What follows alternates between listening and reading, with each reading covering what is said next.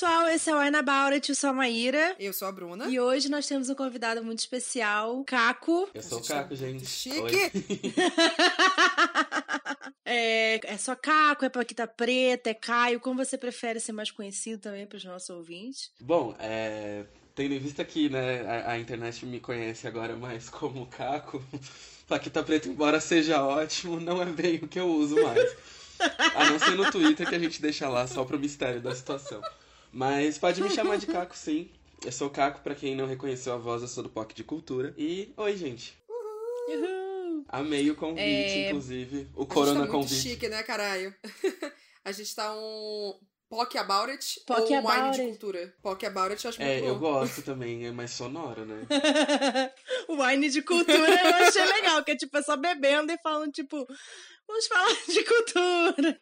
A cultura de bebê. Que é basicamente o que a gente faz em todo episódio, né? Mas Sim, tudo bem. Também. Maíra, o que que Caco vai falar conosco aqui? É, bom, Que eu amo que eu nem. convencê-lo a participar Eu nem e beber brifei conosco. ele, eu trouxe ele na surpresa. Ele vai falar assim, então, Você não gente. brifou ele? Não, eu esqueci. Ele vai falar assim, então, gente, eu não quero falar sobre isso. Esse assunto é gatilho, eu não vou falar. não quero. É, Apaga! eu quis falar sobre ocupar espaços. É, eu vou. Daqui a pouco eu vou falar mais um pouco sobre isso. Primeiro, vamos ao nosso jabá. Bruna, Vamos ao nosso jabá do nosso catarse. isso.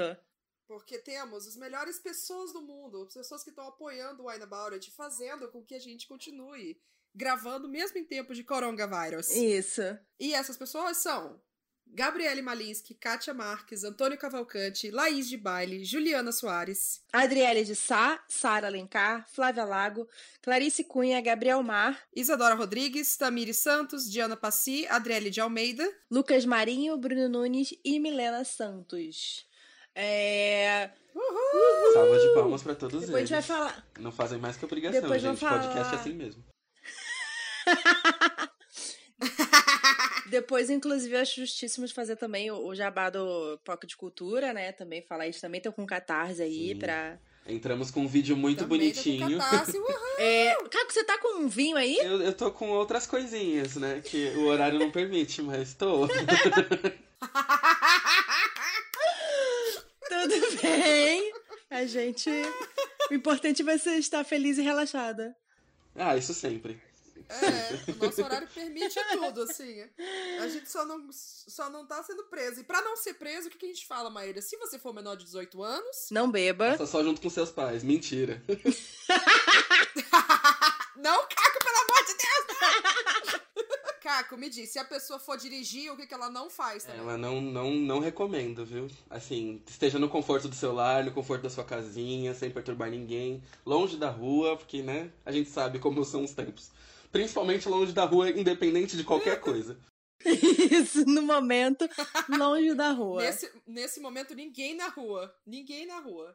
Mas, se a pessoa estiver aí quietinha em casa, curtindo o seu isolamento social, curtindo esse momento meio tenso no Brasil e tudo mais, se for maior de 18 anos, beba com moderação. Sim. E outras coisas também, tudo com moderação, tá, gente? É, e se tiver ouvindo wine e quiser tomar um vinho com moderação, pode também.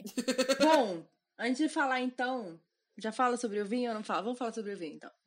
É, eu tô tomando o mesmo vinho que eu tomei no nosso último episódio, ela tá terminando aqui a garrafa. Ou seja, vocês vão ouvir minha voz um pouco enrolada, porque eu estou tomando uma garrafa inteira de vinho. É, sozinha. Amiga, a gente já foi mais forte. Tenso. É, E é um Santa Helena Cabernet Sauvignon. Eu gosto muito dessa uva, assim. É, hoje, para os meus padrões, está meio frio, diferente de Bruna, que para ela não é, nunca é frio o suficiente para Bruna. Eu tô no Team Bruna, porque tá calor, né? Bem feito! Teus padrões Eu estão tenho pressão baixa. Eu não tô nem Gente, eu vou falar pra vocês, eu tava com dor no peito, porque eu tenho gastrite, mas eu tenho asma também. Eu comecei, ih, caralho, peguei coronavírus. Aí fui medir a minha temperatura. Eu tava com 35,5. Tipo, é minha temperatura mais. Eu tô morta, entendeu? Então, assim, a minha temperatura é baixa. Você é muito fria. Depois se fala de mim, né? Ai, porque a Bruna não chora. Ai, porque a Bruna. Não, não, não, não, não. Mas olha aí que tá com 35,5. Meu corpo é frio, então assim, eu tô sempre com frio. Então, no meu frio, no momento de, sei lá, 27 graus, é, eu tô tomando um vinho tinto. Nem gelei ele porque eu achei que tava friozinho. E tá show, tá? Talvez eu esteja alcoolizada muito para saber se já tá bom mais. Não sei se tá bom ainda, porém Tá tudo ótimo. Uma experiência, né? Bru, o que, que você tá bebendo aí? Bom, eu, como está calor. eu amo. Nossa, a gente mora com uma avenida de, de separação. é literalmente isso, é uma avenida separando a gente. E aí já é outra temperatura, é outra estação. Como está calor e o nosso convidado confirmou essa informação, muito obrigada. Eu estou bebendo um vinho branco que na verdade é rosé, é um vinho verde rosé, que é o que eu tava tomando também no último episódio, porque a garrafa ainda não acabou. Porque eu comecei a comer brigadeiro no meio do tempo e aí ele ficou meio amarguinho. Ah, porque, é? Né, Rola isso. Você come uma coisa doce, mais doce do que é, ficou meio amarguinho. Nossa, amo a mistura, inclusive. Maravilhosa. Não, foi só assim que eu consigo gravar esse episódio, que se eu não tivesse comido, eu, eu estaria meio ruim aqui. Porque esse bicho bateu, viu? O bicho bateu, que foi uma beleza mas é um vinho que está crescendo no meu paladar. Ele está melhorando às medidas que eu vou ficando mais bêbada. É isso. Caco, pra sua informação, no outro episódio, ela falou que não tinha gostado do vinho, tá? Então agora ela tá gostando. ah, então, é, assim. Quem nunca não, teve a relação de, não, atrás. beleza, não gostei. Aí toma duas taças começa a falar que é bom, começa a falar que sentiu notas. É maravilhoso. Exato. Sentiu notas, é Tudo. é isso. Eu sou assim com música. Eu começo odiando, aí eu bebo umas coisas e falo, uhul, e eu tô dançando. Sei Nossa, lá, não faço ideia do que tá tocando. tá, agora é sério, vamos falar de coisa Maíra, agora séria. que falamos de, de vinho, falamos nosso convidado ilustre aqui, porque a gente tá podre de chique, com pouco de cultura, caralho. É, chique O que, que a gente vai falar com o Caco? Porque a gente Isso. forçou o menino a vir aqui, que você nem disse pra ele. É, eu vou, eu vou explicar pra ele agora. É... no nosso último episódio, a gente teve uma convidada que foi a Jamile, ela é manauara, mulher indígena urbana, e aí a gente falou muito sobre narrativas on voices, porque ela é poeta também e sobre essa importância de ser representado e o que significa, né, para a construção do que a gente é, né, a gente se vê. E isso puxou muito também para o assunto que muitas vezes parece que Uau, estamos vendo aí a, a revolução da representatividade, né? Porque a gente vê o mercado investindo nessas histórias, mas quando a gente vai parar para analisar realmente quantas pessoas realmente estão lá trabalhando dentro das produtoras, das editoras, dos estúdios, né? É, e quando você para para pensar nisso, pode ser muito solitário ocupar esses espaços, né? Então, a conversa é sobre isso. Ocupar esses espaços sendo fora do padrão branco, hétero, cis, magro. Amei. E Gostou? Amei. Te joguei. Ai, que alívio. Te joguei a bomba, um hein? Uh. com, com emoção. Então, com a palavra, Caco. Ah, bom, vamos lá. É, acho que explicando melhor. Fala um pouco sobre você, né? Se apresenta aí direitinho. Sim, sim. Era isso que, eu ia, isso que eu ia até começar. É, explicando um pouco melhor para quem não me conhece e não sabe detalhes, eu sou publicitário formado. É, trabalho na profissão, trabalhei durante uns três anos e pouco com uma marca de cosméticos bem grande daqui do Brasil. E do mundo também, né? Mas ela é bem um nome bem forte aqui no Brasil. É, desenvolvi um trabalho voltado à, diversidade na publicidade, fui fazer algumas palestras ao longo do, do país e a primeira palestra internacional falando sobre isso. É, eu sou uma pessoa negra, gorda, tatuada, esquisita, entre outros muitos detalhes, o que também me faz uma pessoa diversa em muitos pontos. É, me identifico como gay, genderqueer. É, acho que não, não, não consigo me colocar numa, numa narrativa heteronormativa em hipótese alguma. É, eu acho que isso representa muito quem eu sou, através de muitos aspectos mas também foi é, através do, do conhecimento que eu tive de mercado que eu comecei a entender um pouco sobre como isso funciona na prática, vendo algumas coisas acontecendo na prática que nem sempre foram tão legais assim. É, bom, acho que é, em, em, resumo, assim, é meio isso. É, eu tô tanto do lado de agora também, né, como produtor de conteúdo e tudo mais, tenho a abordagem voltada à diversidade por conta disso, em função do POC, em função das minhas coisas, é, tem o trabalho também com publicidade e tem todo o, o fato de ser um entusiasta do assunto. Então acho que dá pra gente trocar uma, uma boa ideia aí sobre algum, alguns dedos na ferida que são legais de pôr. E você. Caco, deixa eu só perguntar, só perguntar antes da gente começar. É, você sim, é, usa o pronome ele? Ele, ele mesmo. Tá, então tá bom, só pra eu saber. Então, você já viu que a gente não brinca aqui, né? A gente vai beber álcool e vai falar sobre as coisas mais difíceis que é, que é falar sobre a falta que a gente está nos lugares. Ah, eu gosto. não, mas se a gente já falar disso sóbrio já é um negócio, imagina a gente falar disso bêbado, né? É, um ponto que a gente falou faz pouco tempo até no, no episódio foi a gente fala de mercado editorial, né? Muito, literatura, enfim.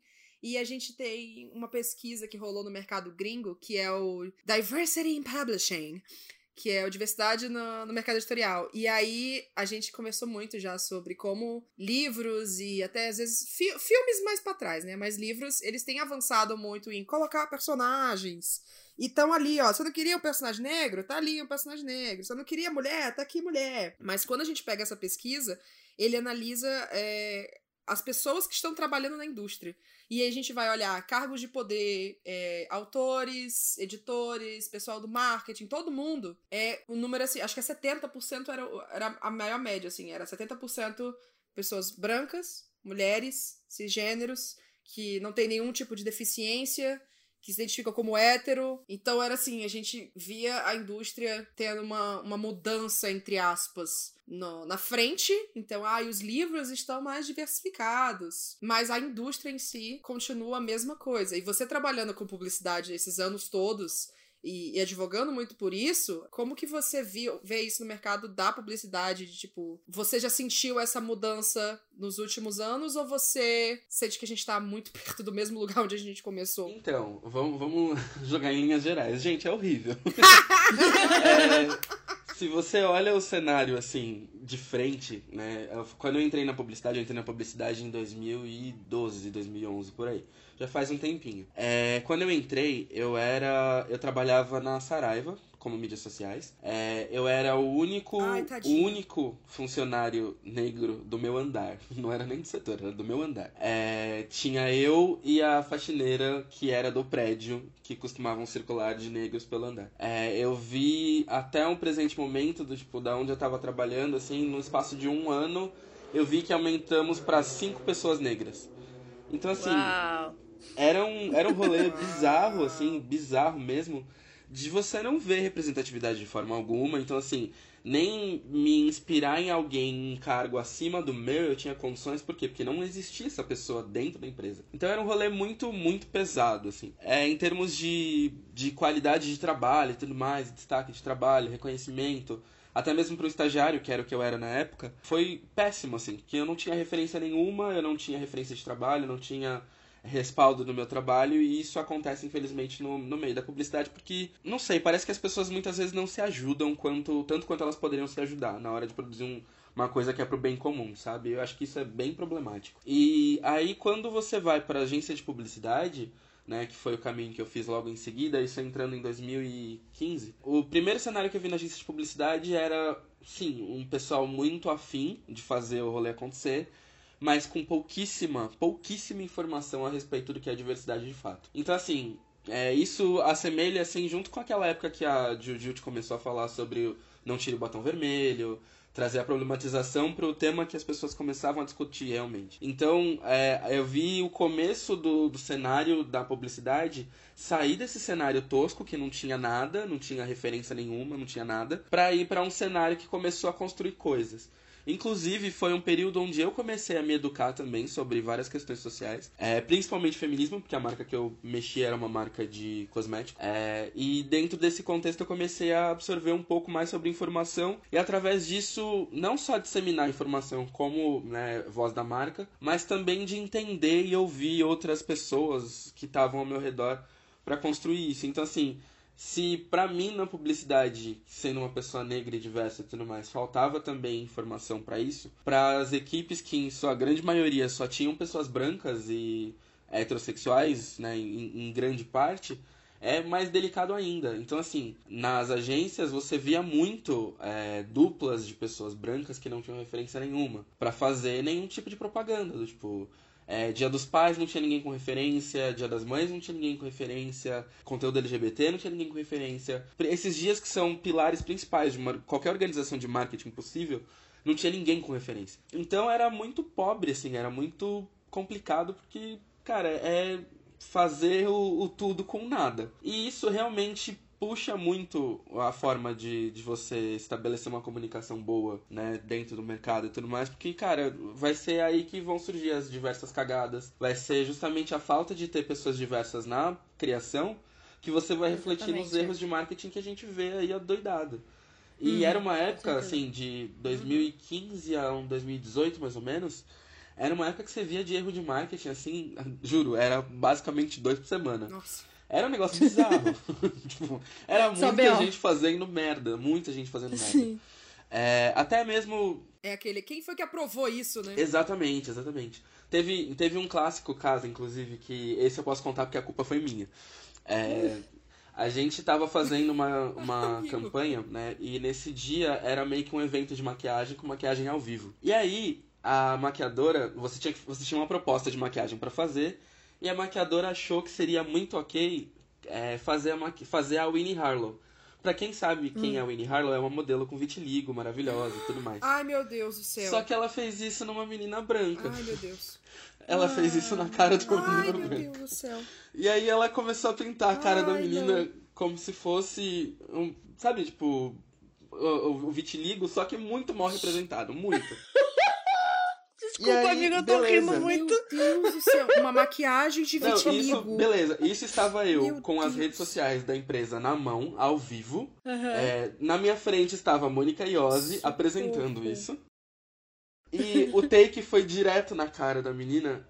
E a minha cara de pânico fez com que a Mônica Iose se assustasse. e aí ela, tipo. Não, vamos pra outra, vamos pra outra. E cortou na hora, porque, tipo, eu entrei em pânico. Aí, beleza. Passou todo o rolê e tudo mais, o pânico que, que gerou. Aí a gente foi pro backstage. No backstage eu falei, gente, isso vai dar merda. Aí todo mundo, uhum. não, Caco, que isso? Deixa de ser pessimista. Porque o mundo não tá assim. Eu falei, não, você tá problematizando demais. Eu falei, gente, isso vai dar. Ah, sempre merda. tem, né? assim, sempre Ai. tem quem vai ficar desculpinho. Aí eu virei e falei, não, ó, beleza. E aí no dia Sabe aquele dia que você chega atrasado, tem um monte de coisa pra fazer, e aí você já vai levar comida de rabo já no dia do atraso, aí você vai fazendo as coisas e meio que deixa as coisas por fazer? Num dia normal de trabalho, como, né, qualquer um. Eu tava nesse dia, e aí, assim, minha chefe virou e falou assim: ó, sobe o álbum dos ganhadores lá no Facebook e depois você coloca a legenda. Eu falei, tipo, so, mas sobe o, sobe o álbum antes e a legenda você vai ajustando. Eu falei, não, beleza. Porque a cliente tava enchendo o saco e tal. E eu subi o álbum. Só que quem era a vencedora? E eu não sabia. A maquiagem do fake vitiligo. Ai, não. ah, meu Deus. Ai, a gente passou oito horas com esse post gente. no ar. Oito horas das quais eu não olhei.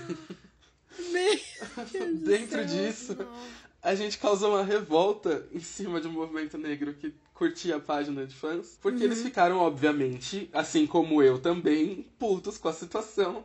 Mas, como ninguém tinha triado o que tinha acontecido, foi a primeira gestão de crise que eu tive que fazer. Eu fiz é, 19 comunicados de desculpa para chegar na resposta final. Meu e dos 19 comunicados de, de desculpa, é, sete deles foram com o dono da agência do lado. Então, assim, foi uma delícia. Caraca. É, então, assim, é, é sobre esse tipo de coisa, sabe? O mercado ainda comete gafes muito maiores do que essa para coisas muito piores. Então, sim, assim, sim. sabe? É, é sobre essa falta de diversidade e falta de representatividade que a gente ainda vê rolando, sabe? É Principalmente nessas propagandas agora de Dia das Mães e tudo mais, sempre tem alguma coisa extremamente ofensiva que alguém coloca por falta de empatia por falta de consulta, sabe? Eu acho que é. isso diz muito sobre uhum. a forma como a gente ainda tá em passos lentíssimos para fazer realmente alguma coisa valer a pena. Não, e às vezes essa pergunta alguma fosse, pô, quem aprovou isso? Não tinha ninguém negro na equipe? Às vezes tinha, mas a pessoa não tinha poder o suficiente para falar, cara, vamos vetar isso, isso não é legal. E ela falou e ninguém ouviu né? Sim. Porque também tem isso, né? É que nem você mesmo falou, né? Tipo, ah, não, imagina, o mundo não é assim ninguém vai ver problema. Você falou que ia dar é. merda, mas ninguém ouviu você Sim. falando que ia dar merda. E, é, e assim, é, é e sempre esse rolê. É sempre esse rolê. Não tem como, porque parece que as pessoas elas subestimam o potencial de horror que pode acontecer a partir de uma situação, assim, é muito louco. Aí quando dá a merda toda, aí você fica com aquela cara de, bom, eu disse, mas se eu falar que eu disse, vai dar merda, então é melhor ficar quieto.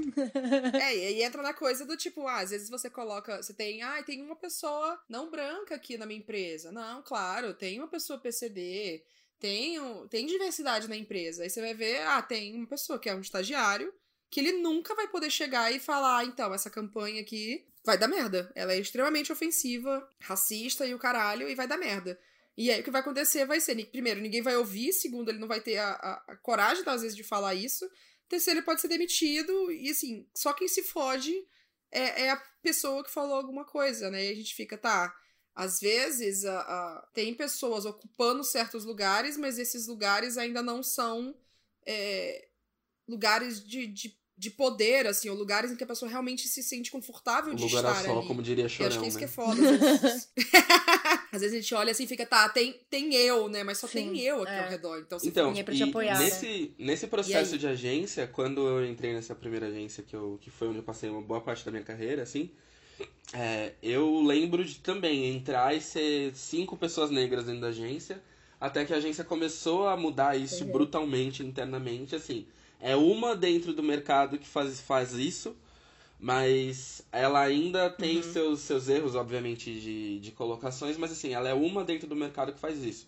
Porque a maioria das agências você não vê uma preocupação com isso.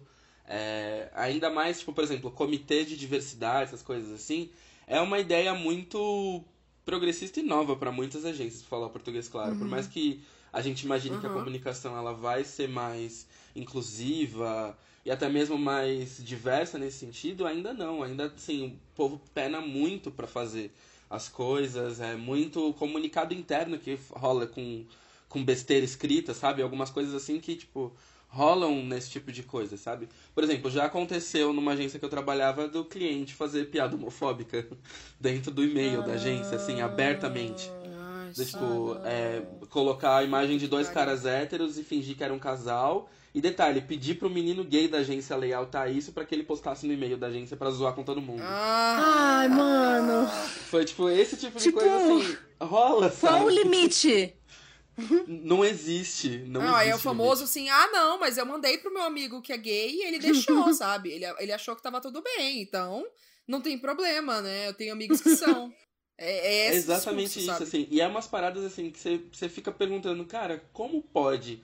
E o pior é, isso acontece muito mais do que a gente imagina. Mas assim, não que eu esteja colocando como o, a questão toda da diversidade como um, um grande, né, um, um grande não feito. Na verdade, a diversidade ela acontece, ela acontece de maneiras muito fodas. Eu, eu vivi os dois lados do que a diversidade pode trazer de bom, do que a diversidade pode trazer de ruim.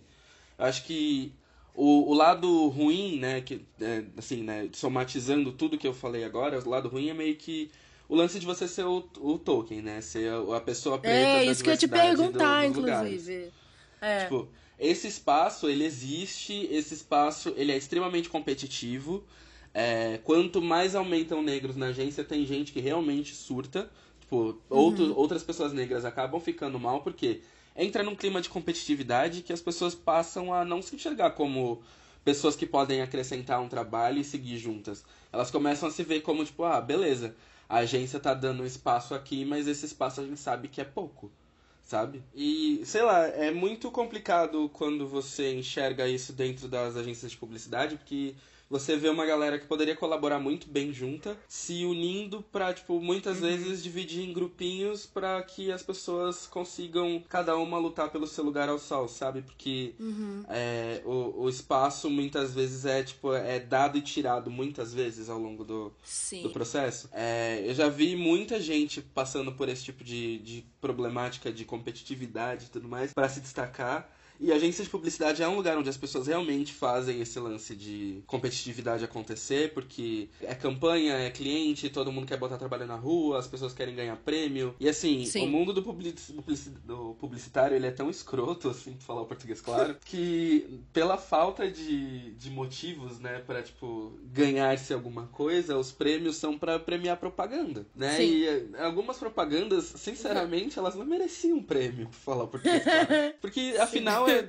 Cara, Sim. você tá incentivando o consumo, sabe? Você fazer é. algo bonito para incentivar o consumo Sim. é basicamente você querer um, um sei lá, um, um biscoito, vai, para falar português claro, pelo que você faz. É. E eu acho que assim, não que, ah, claro. não que o profissional não deva ter o biscoito por aquilo que ele faz, mas eu acho que se existisse algum tipo de forma de mudar a vida através da publicidade, que ainda é muito pouco, é, os, os pontos assertivos que chegam nesse tipo de ação, eu até acho que valeria uma questão de prêmio, mas no geral é um rolê muito egóico e absurdo. Egóico, né? Total. Que as pessoas ficam só do tipo, ah, beleza, eu tô aqui pelo prêmio, sabe? Tipo, foda-se o que, que isso vai ter de impacto, foda-se a ideia toda. É mais uhum. o eu tô aqui pelo prêmio. E eu acho que isso torna a coisa muito deprimente, né? Quando a gente vai ver o cenário como um todo. E ser o, o único preto nesses espaços, principalmente, né? É, questão de saúde mental é uma coisa que você tem que se cuidar muito, porque. Pois é. é coisas que você uhum. ouve, coisas que você vê é, sabe, que nem as pessoas estavam falando, para quem assiste Big Brother, eu vou fazer um coach agora que vai fazer sentido. É, para quem viu o que aconteceu com o Babu, as coisas que aconteciam de racismo velado, que ficavam super chatas e de tipo pequenos comentários que a gente sabe que não devem ser feitos e tudo mais, se a gente acha que isso já é incômodo dentro de um programa, né, um reality show, uhum. imagina você trabalhando oito horas por dia com pessoas e acontecendo esse tipo de coisa, onde Sim. você sabe que tá acontecendo, você não tem poder para virar e falar, olha, eu não quero que isso aconteça mais e isso continua acontecendo na sua cara, sabe? Então, uhum. assim, são vários processos que você passa sendo uma pessoa é, diversa em agência. Acredito uhum. que até mesmo para mulheres no, no geral, a, a coisa ainda é é muito complicada porque o papel da mulher dentro das agências de publicidade, quando ela inicialmente entra, é como atendimento. E atendimento, atendimento. É a menina bonitinha. A mulher bonita. É. E é um. Falar com o cliente, ser agradável pro cliente. Exato, é. Tem que ser agradável com a voz, tem que ser agradável com, com o jeito. Basicamente uma geisha. Exatamente, uhum. exatamente. E é um rolê que já começa assim, para mulheres na criação, né? Pra ter esse espaço criativo com mulheres fazendo um trabalho foda e tudo mais, cara, é algo novo. É algo bem novo. E assim, se não fossem né, mulheres diversas, principalmente, buscando é, mudar essa narrativa, a publicidade ainda seria extremamente péssima e mais nociva do que ela é em alguns momentos. Porém, o lado bom disso, ela consegue fazer pontos para coisas legais, assim. Tipo, já rolaram momentos da minha carreira que eu olhei e falei, nossa, né, em, nenhum momento eu imaginei que isso pudesse acontecer. Eu acho que isso também é o lance de, de ocupar espaços e de fazer com que narrativas novas sejam possíveis, assim, sabe? Ah, tanto que a minha palestra é, internacional, a primeira palestra que eu fiz na vida, ela foi por conta do meu trabalho e foi por conta de falar justamente sobre a, a, importância da diversidade, sobre como isso muda as coisas, sabe? Como isso muda a chave, como é, isso é extremamente relevante para os meios que a gente está vendo hoje em dia, porque quanto mais pessoas diversas a gente tem produzindo e fazendo essa roda, essa grande roda girar, a gente consegue, um, né, diminuir a, a desigualdade que rola mundo afora. E dois, começa a mudar essas, esses personagens que a gente tá cansado de ver, sabe? Quantas e quantas vezes a gente já não viu o homem branco, hétero, rico, sabe? Protagonizando tudo. É, se você for para pensar, todos os comerciais de carro refletem isso até hoje. Só Sim. tem carro quem é homem Total. branco, rico, hétero, bonito e afins, sabe? Não, e, e todos esses prêmios de publicidade foram criados por e para um homem hétero, cis, branco para poder amaciar, tipo, ah, você é foda mesmo, olha aí o que você fez. Exato. E aí, a partir do momento que você coloca mulheres e pessoas não brancas, é, pessoas fora do padrão heteronormativo e, e, e branquitude e os carai todo, fica, não, não, não, não, peraí. Aí vai tirar o meu crédito, vai tirar, tipo, não, mas eu sou o dono da agência, então vamos premiar a agência, não vamos premiar a pessoa que fez a criação, que aí, né, a gente não vai estar tá dando esse prêmio para essa outra pessoa. Então eu, eu acho que tem toda um, um, coisa de ameaça também. De... Não, e às vezes até criar as subcategorias, né? Essa coisa de tipo, ah. É, vamos prêmio, um prêmio diversidade. É, exatamente. Aí... aí você ganha o melhor. Publicidade filme urba. diverso. é, sabe? E aí. Melhor filme gay. Sabe? Porque não, não é, é uma coisa nichada, né? Não é só simplesmente a, a cultura geral, né? Que é a, a cultura branca hetero cis, né? HB, HC, como a gente gosta de chamar. Eu tive, eu tive muita sorte, pra falar a verdade, porque assim, é, quando eu tava trabalhando. Bom, foda-se, eu vou falar com a marca. Eu trabalhei com a Avon. É... eu, eu, imaginei, pelo, pela sua descrição, eu achei que era Eu já sabia, na é, real. Eu não e... sabia. Eu, eu ouvi você falando imaginei. no outro episódio do Pocket de Cultura, mas eu falei, hum, não vou falar não, deixa aí. É, não é, sei lá, nunca sei se, se pode, mas já tem tanto tempo já, tipo, que eu saí, tem mais de um ano e meio que eu saí, então tá tudo certo. É, eu trabalhei com a Avon e tudo mais, e a sorte é que eu tinha um time muito legal. Por exemplo, na época que eu fui fazer a minha palestra lá, é, eu tinha uma gestora e uma diretora, sendo uma mulher negra e uma mulher é, oriental, o que já era muito foda para mim ter uma liderança feminina ali. A, dire... a direção do, do atendimento era uma diretora mulher. É, eu tava rodeado numa equipe de mulheres, né, que estavam junto comigo. E de homens cis que só tinha eu e um outro menino, mas éramos os, os dois gays dentro de uma equipe só de mulheres. Então, assim, é, você criar num ambiente como esse é um lance muito legal porque você realmente é forçado a ver por um outro patamar que não o seu. E isso trouxe muita coisa boa, assim, em termos de, de aprender a, a criar, a entender ponto de vista, complexidade de, de pensamento, porque, querendo ou não, uma das coisas que eu fui percebendo ao longo do tempo, assim, é o pensamento do homem é muito limitado. E uhum. limitado num nível que, assim, é, não, não se expande para algumas ideias. E o contato que você tem ao criar junto com uma pessoa diversa, mas principalmente junto com uma mulher, é muito diferente. Porque uhum. você começa a enxergar várias nuances que fazem sentido para uma, uma construção que seja de fato interessante, sabe?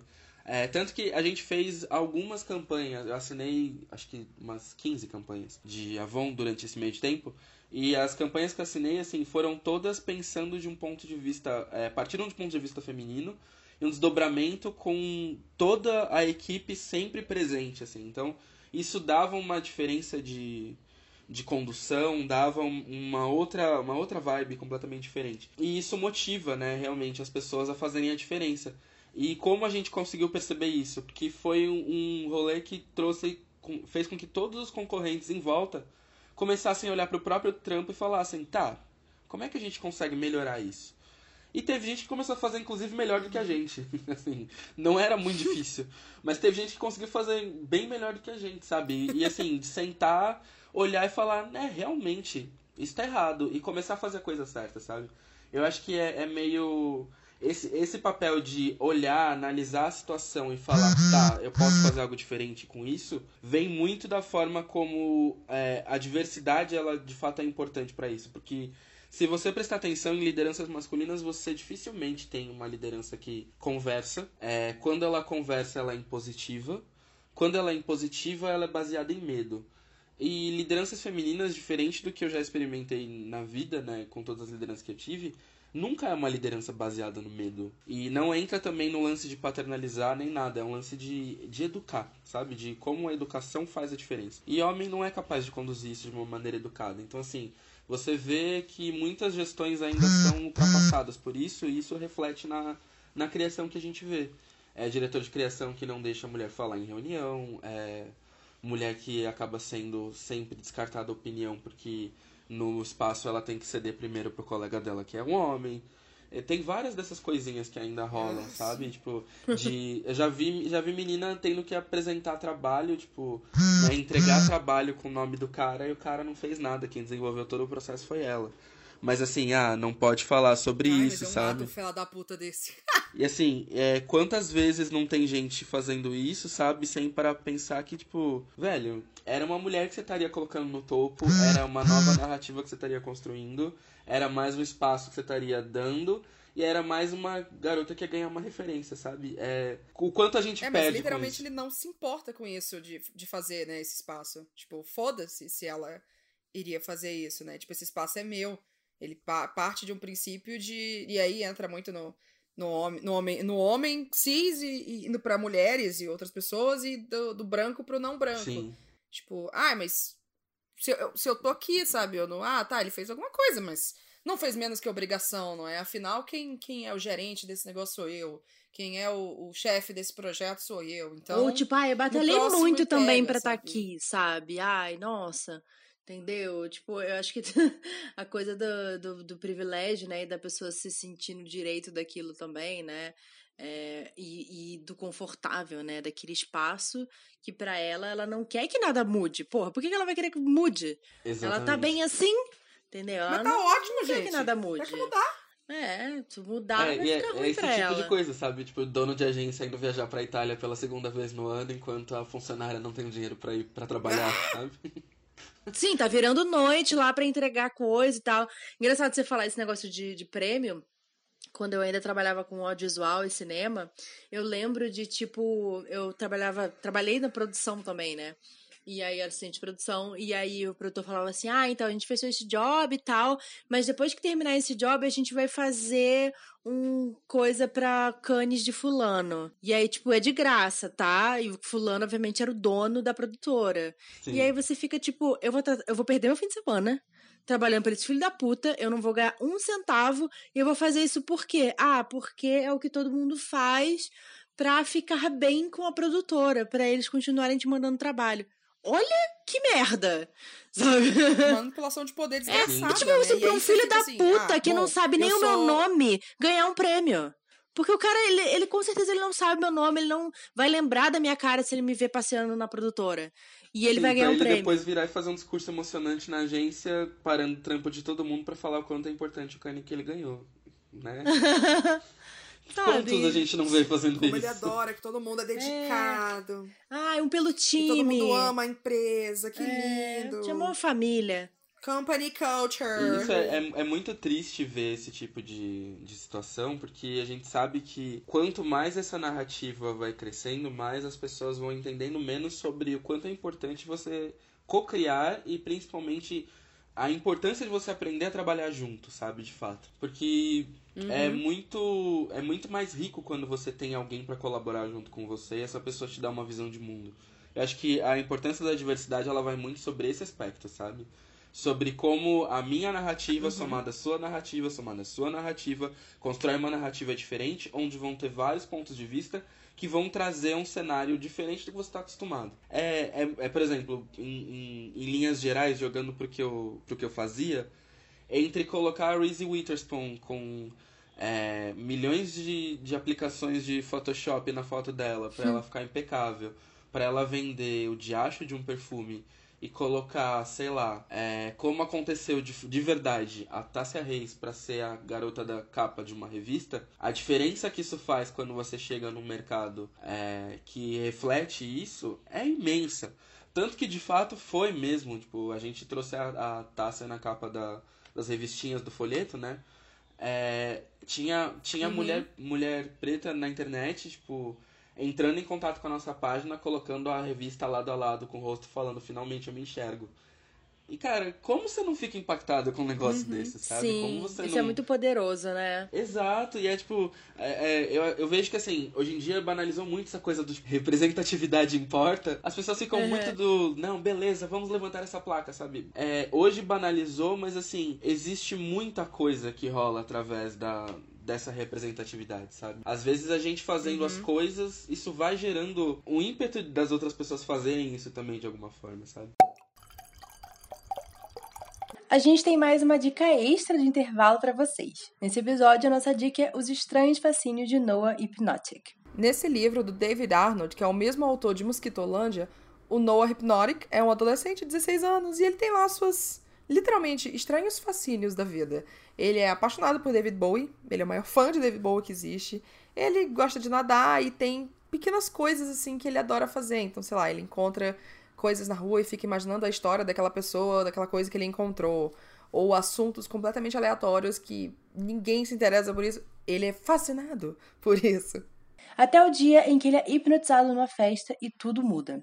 Algumas coisas são menores, algumas coisas são maiores, mas o mundo tá meio que do avesso. É um livro que brinca um pouco com o realismo mágico, apesar de ser um livro majoritariamente contemporâneo. E todo mundo que lê concorda que, assim, é uma baita de uma viagem. É uma escrita muito doida, que parece muito com a escrita de Mosquitolândia também.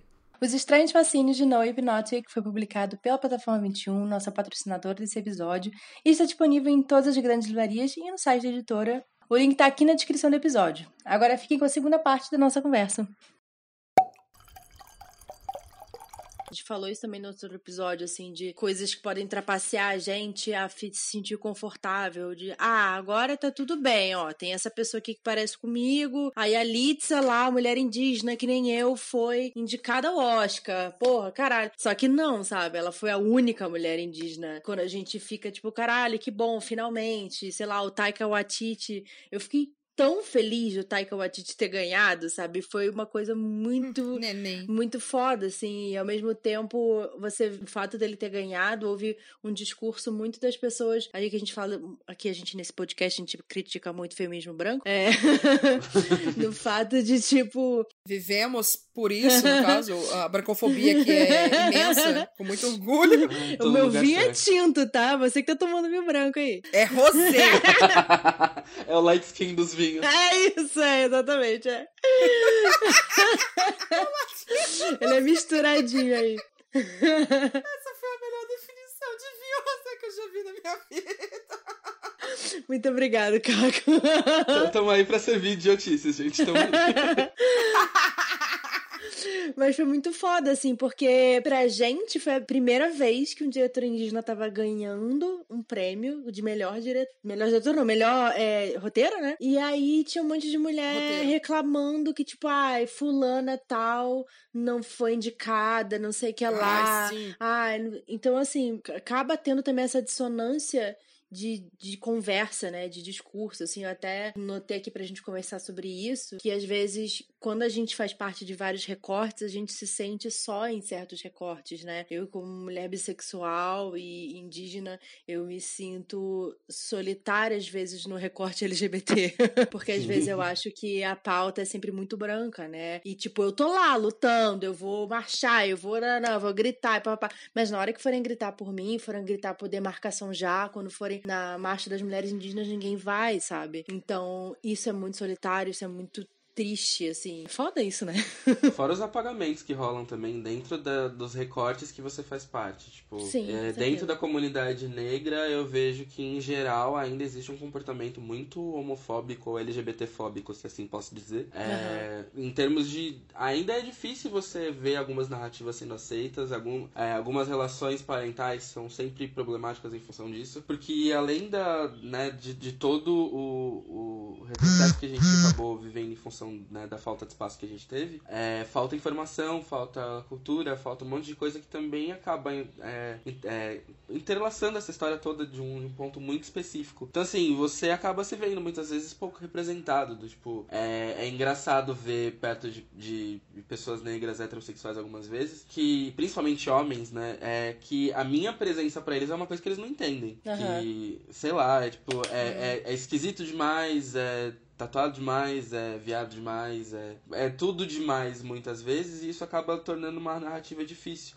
E eu acho que Uhum. é, assim, é invariável que, gente- que você sendo uma pessoa diversa, passando por vários recortes, que isso aconteça em algum deles, né? Tipo, em algum deles você vai É. ser é, silenciado ou minimizado de alguma forma. Mas eu acho que é importante justamente por isso que a gente com- comece a levantar essas bandeiras e que a gente consiga mostrar o porquê que isso faz a diferença. Que de fato faz. Às vezes os grupos são minoritários, mas assim, não quer dizer que eles não existam e que isso não vai refletir indiretamente, sabe? Ou até mesmo diretamente de uma forma positiva que vai engrandecer a noção que todo mundo tem do que é ser Total, aquilo, sabe? Eu acho que às vezes a gente. Essa coisa de a gente participar de vários recortes, às vezes a gente fica. E a questão do Taika foi muito isso. É, a gente, lógico que. Ah, ver mulheres ganhando os prêmios é ótimo, ver as mulheres sendo reconhecidas no lugar de homens, mas é isso, a gente não é só mulher e homem, sabe? Não, e não existe só mulher e homem, sabe?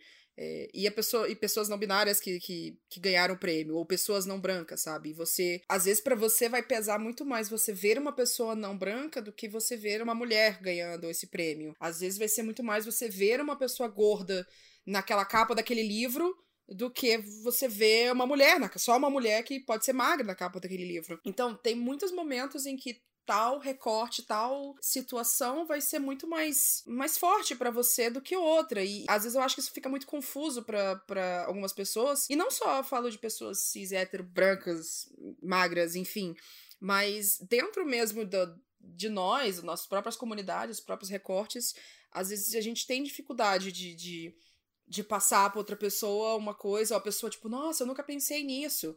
E tá, tudo bem, tudo bem você nunca ter pensado nisso, mas escuta quando que eu falo que isso é um problema, Uhum. sabe? É, então, outro, outro dia eu tava falando com uma amiga minha e a gente tava falando de roupa, e roupa sempre é um problema pra mim. E aí eu cheguei e falei, ah, é- é foda, né, comprar roupa e tal, e putz, roupa é muito cara, e ah, não sei, eu, eu tenho muita coisa de comprar online. E aí a minha amiga foi e falou pra mim, amiga, seguinte, ó, eu adoro comprar é, AliExpress, Alibaba, não sei o Nossa. quê. Por sinal, as medidas lá são. As medidas são sempre muito precisas, assim. Então eu comprei e foi exatamente esse tamanho que veio. E é muito baratinho, demora pra chegar, mas chega. Falei, tá. É, tem só um pequeno problema que é. Não cabe.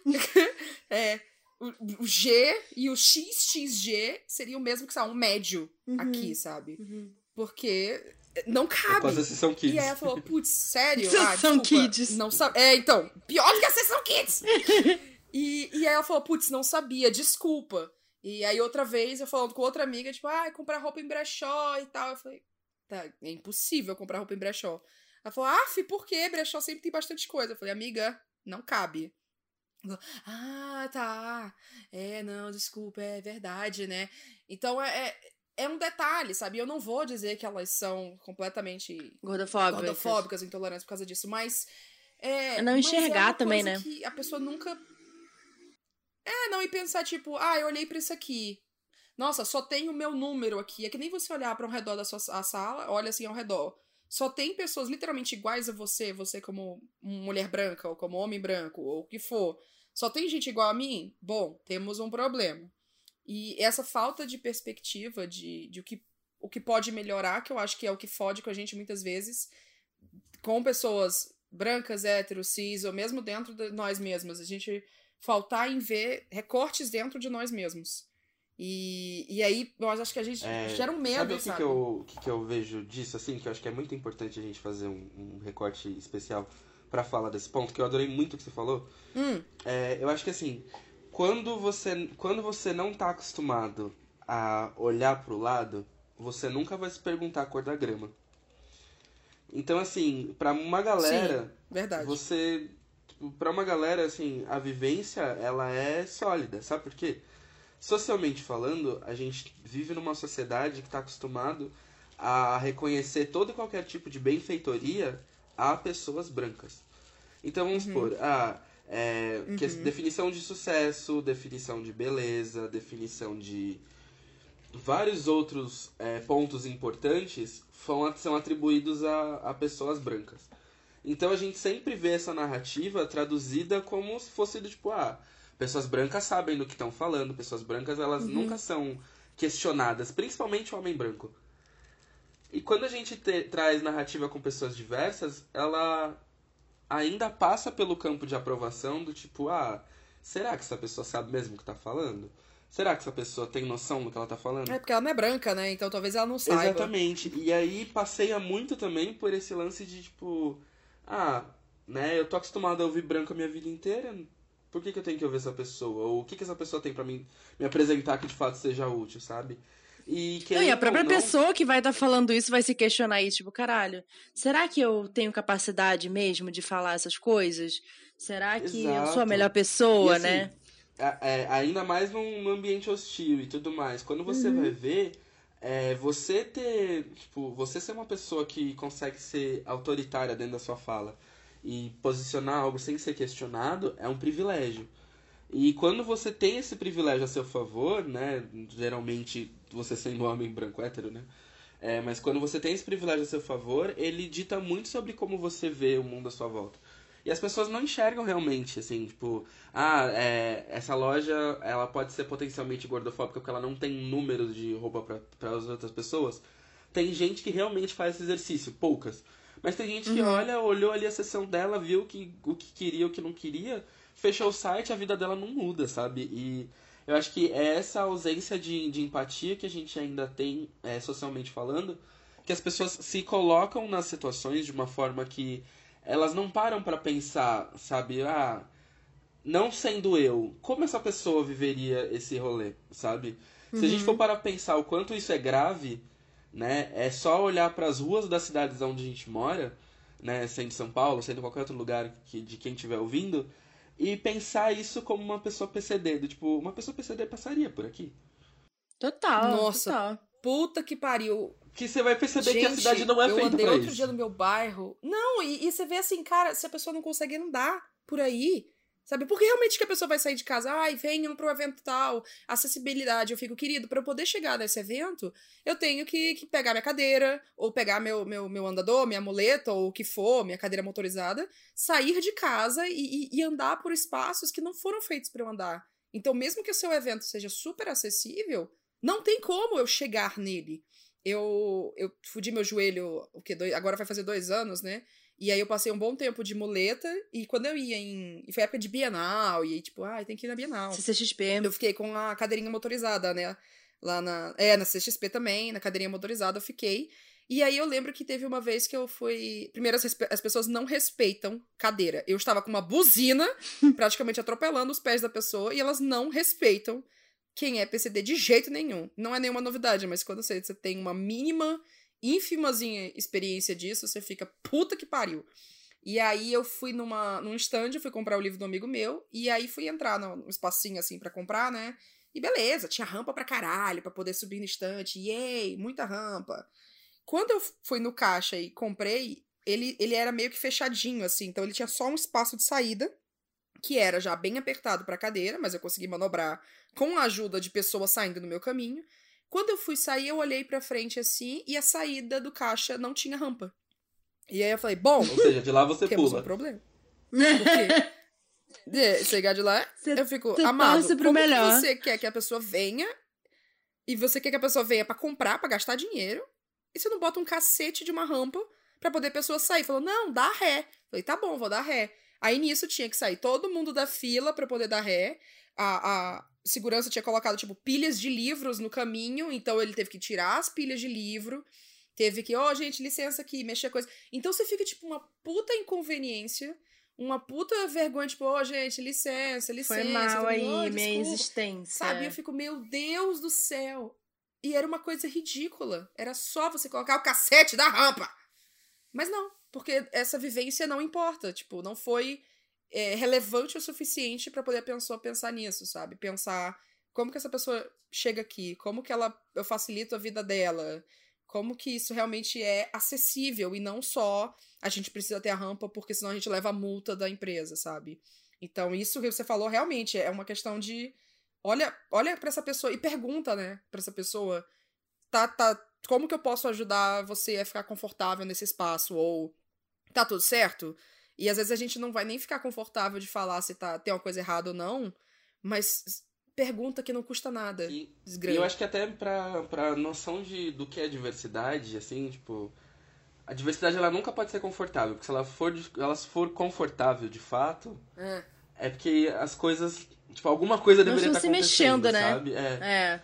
E é meio, é meio sobre isso, assim, também, sabe? Quando você se sente muito confortável dentro de um espaço, presta atenção que com certeza alguém tá desconfortável. E por que, que essa pessoa tá desconfortável, sabe? Eu acho que é sobre esse olhar que a gente ainda tá em desenvolvimento.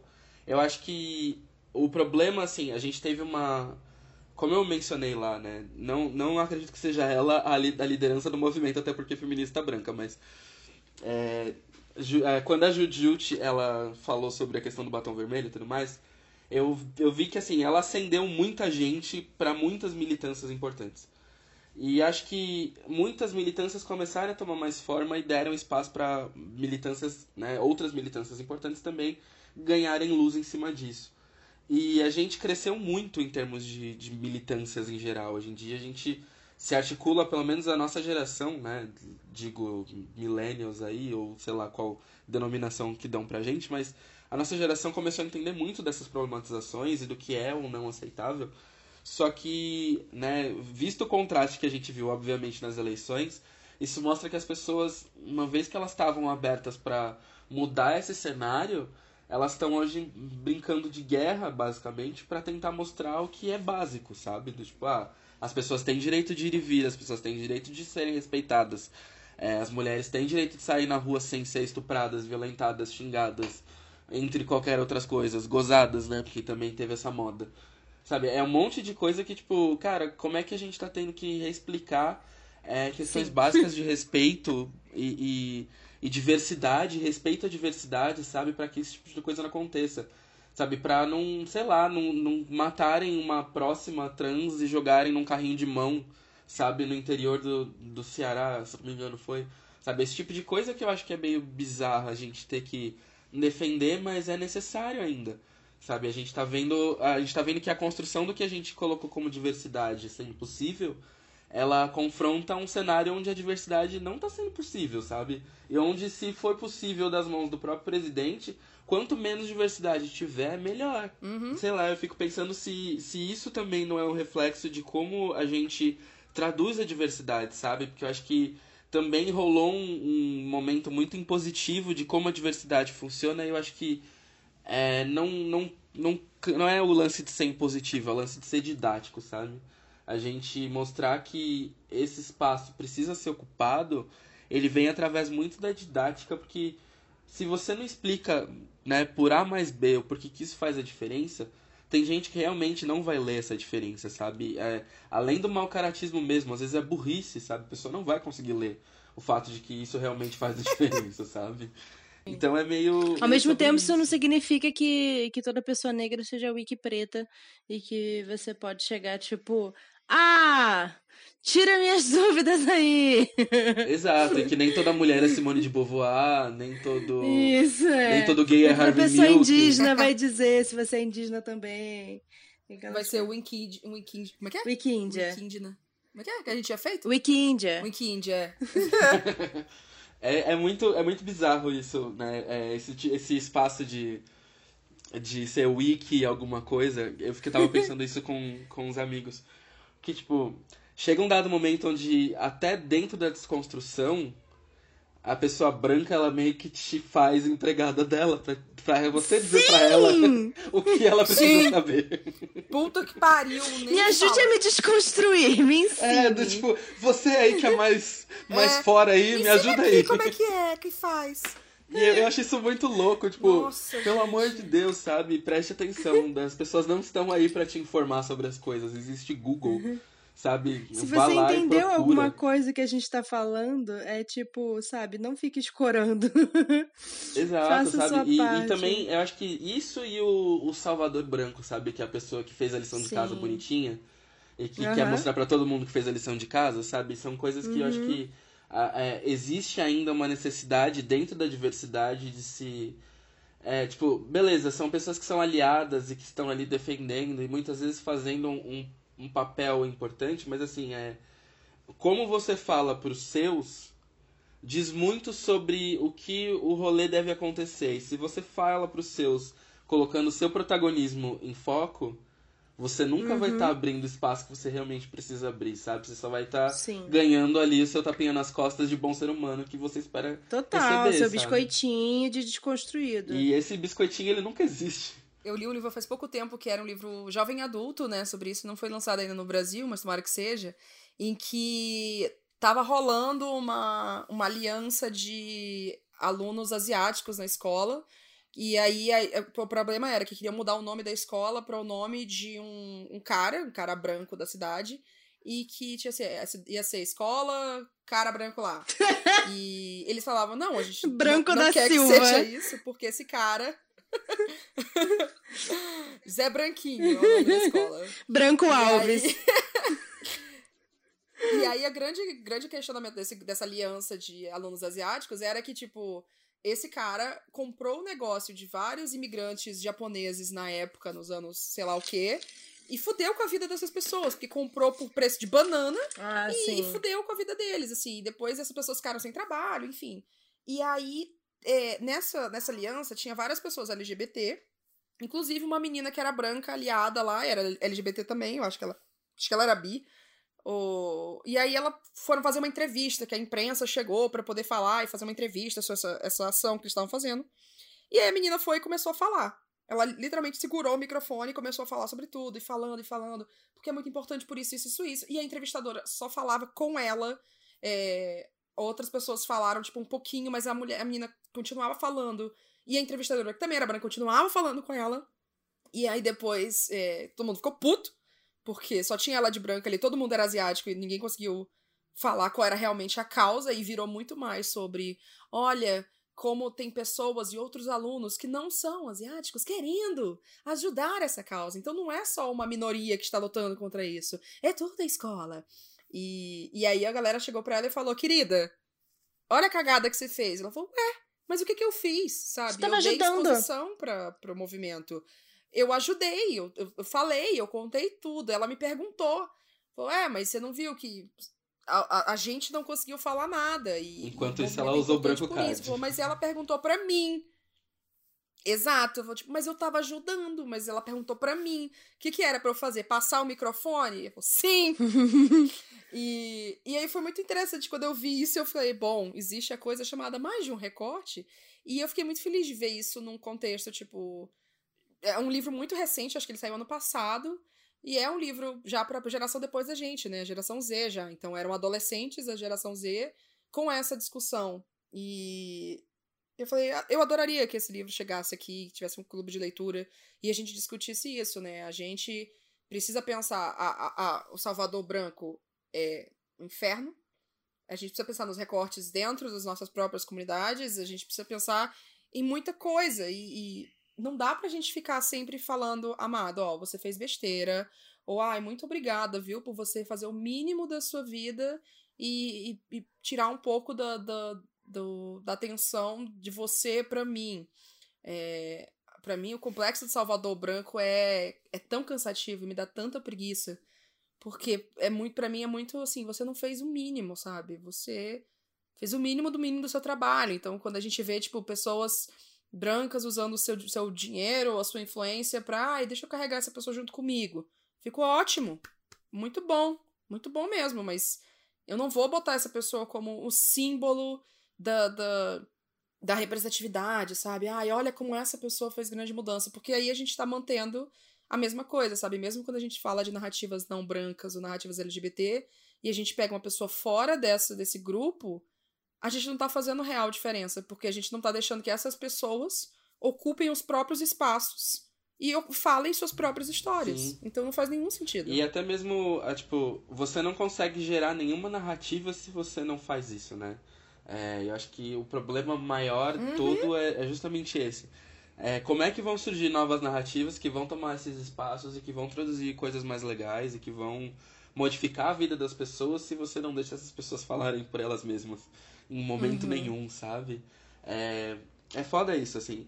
Eu acho, eu acho que existe um caminho bem legal que isso tá tomando, por exemplo, é, na, na questão literária, eu acho que, né, J.K. Rowling à parte, eu acho que tem muita coisa legal acontecendo, assim, sabe? O Vitor Martins mesmo, acho que o Vitor poder escrever narrativas pra adolescentes que abordem a questão do amor e essa coisa meio infatuosa, meio fofinha, sabe?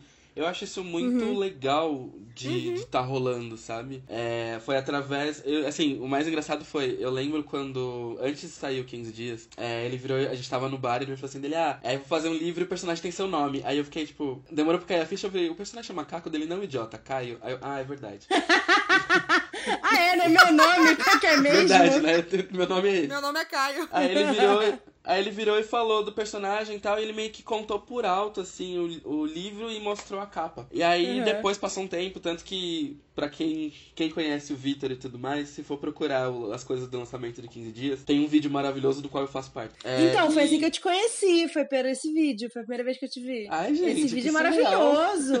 Esse vídeo é Gente, muito eu fofo. estava no lançamento de 15 dias. Onde que tava, Caco? É, Eu não vi. Aparece no vídeo de 15 dias, são, tipo, são, são acho que cinco, cinco pessoas gordas, três meninas, É, a, a Tali e a, A outras duas Tereza. e Ah, tá. Isso, é. É aquele A mais vídeo, nossa, alguém. esse vídeo é maravilhoso. Eu vi várias vezes, chorei.